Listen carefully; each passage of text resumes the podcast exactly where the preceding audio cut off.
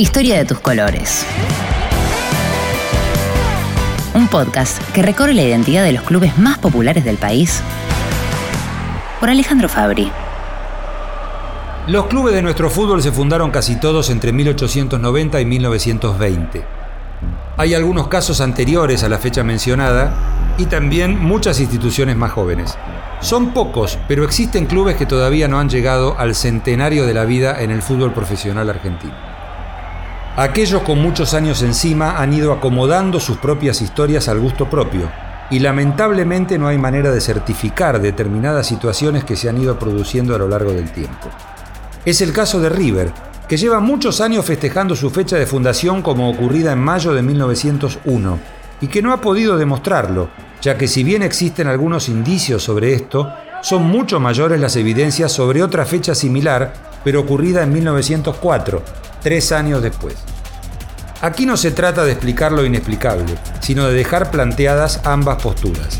River nace por la unión de dos equipos de fútbol del barrio de La Boca, La Rosales y Santa Rosa, equipos que eran animadores de torneos barriales que aglutinaban a los muchachos de la zona cercana al ya contaminado riachuelo y que habían sido fuertemente atraídos por el fútbol.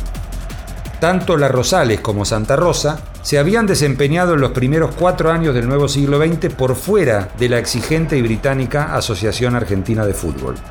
De hecho, la Rosales perdió y empató con Racing durante 1903, año de la fundación de la futura academia. Sería en 1905 cuando el flamante River Plate se pudiese afiliar a la asociación y allí jugaría su primer partido oficial en la tercera categoría. Escribió el periodista Félix Daniel Frascara en la revista El Gráfico hace muchos años que las entidades madres de River fueron la Rosales y Santa Rosa, ambas con mayor entusiasmo que caudales. La vida de los clubes minúsculos no era muy grata, de manera que los dos cuadros de esta historia resolvieron constituir uno solo. Esto ocurrió en 1904 y ese año tuvo lugar el auténtico nacimiento de River Plate. Todo muy lindo, aunque se mantenga la polémica. Ya sé que su pregunta es, ¿De dónde salió la camiseta? ¿Por qué una banda diagonal que no usaba prácticamente nadie por esos años quedó como la camiseta principal? Trataremos de responder. Sobre la elección de los colores y la nueva camiseta también hay versiones distintas.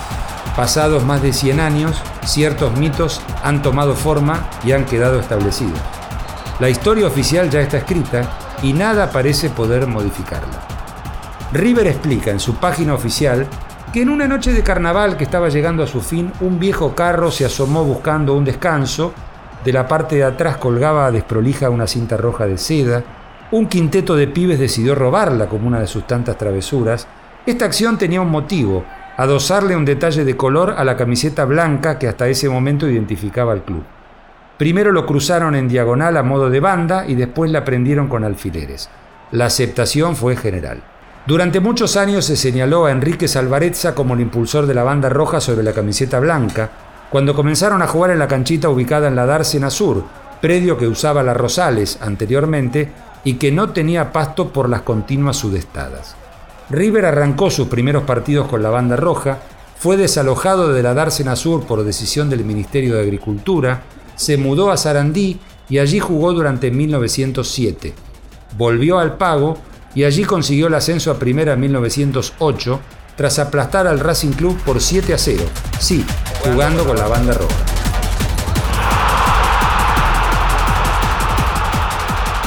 Sin embargo, la decisión de vestirse con camisa blanca y la banda diagonal tiene varias interpretaciones. La mayor parte de los jóvenes que decidieron fundar River Plate pertenecían a la pequeña clase media de la Boca. Algunos eran italianos, otros españoles, otros judíos. Los unía la pasión por el fútbol y también la masonería, aunque no todos lo eran. También era masón Watson Hatton, el profesor escocés que popularizó el fútbol en esos años. La logia Excelsior, a la que pertenecía Watson Hatton, tenía su emblema en rojo y blanco, y así nació y creció Alumni, el padre deportivo de todos los clubes del fútbol argentino. River contenía masones que habrían decidido homenajear a Watson Hatton y utilizar los mismos colores. Con menos evidencias, otros investigadores han determinado que Antonio Liberti, el futuro constructor del monumental, era genovés y que la bandera de la ciudad italiana es blanca con una cruz roja, la imagen de San Jorge.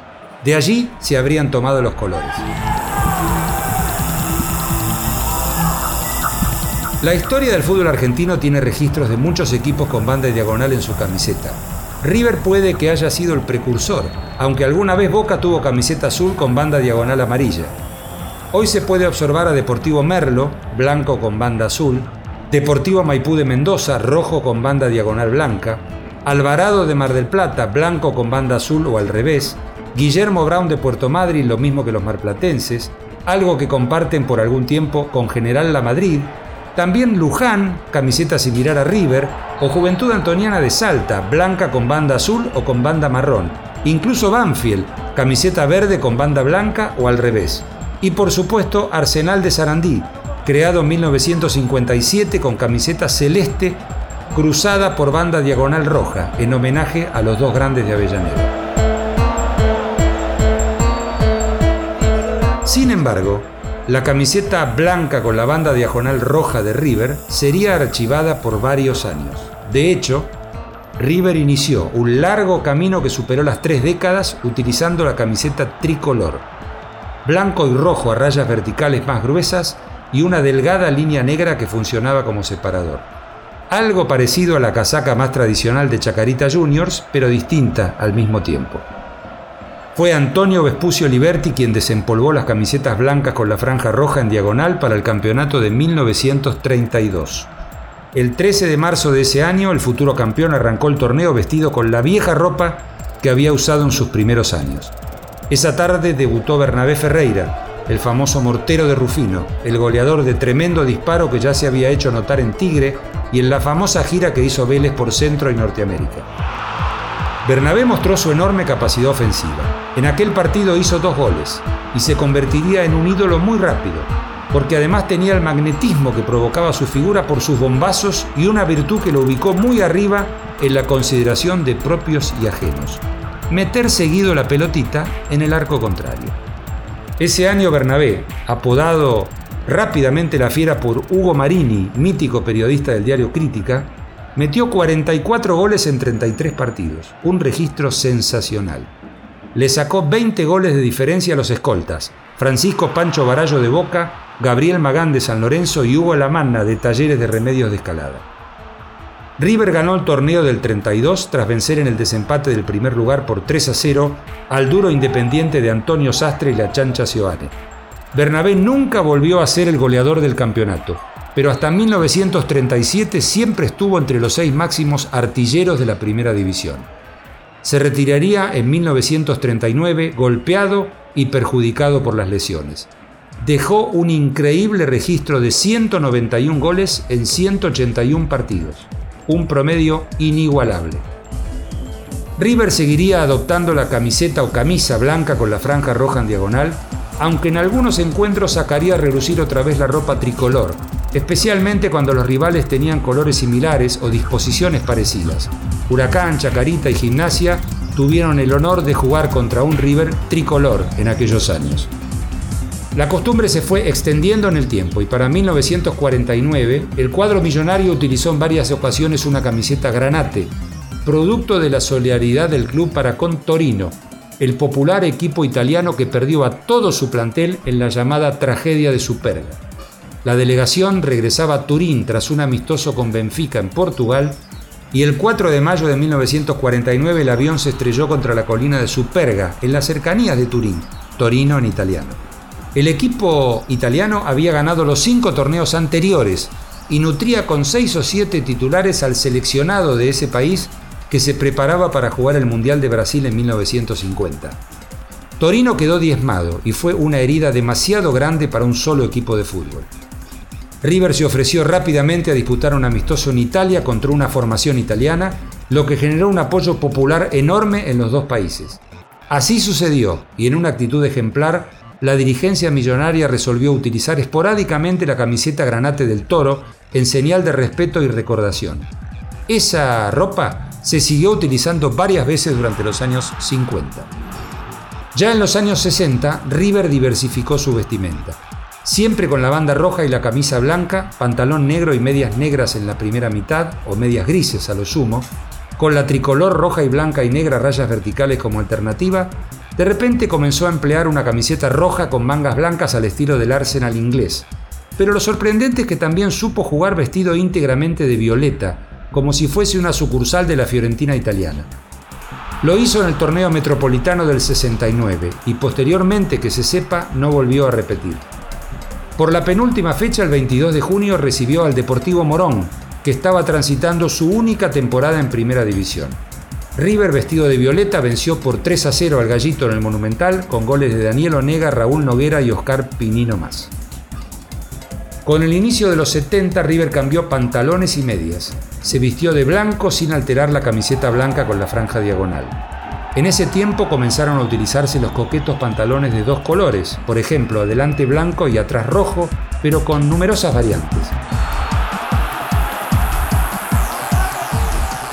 Tras superar la malaria de 18 años sin salir campeón, desde 1975 en adelante, el uniforme de River fue camiseta blanca con raya diagonal o banda diagonal roja, pantalón negro, pero medias blancas. Un detalle.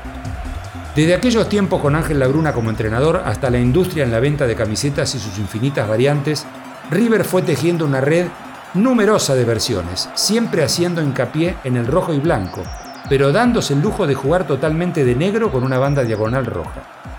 Sin embargo, pareciera que el hallazgo original de 1904 o de 1901, como quiere su dirigencia, con la vestimenta histórica lo identificó para siempre.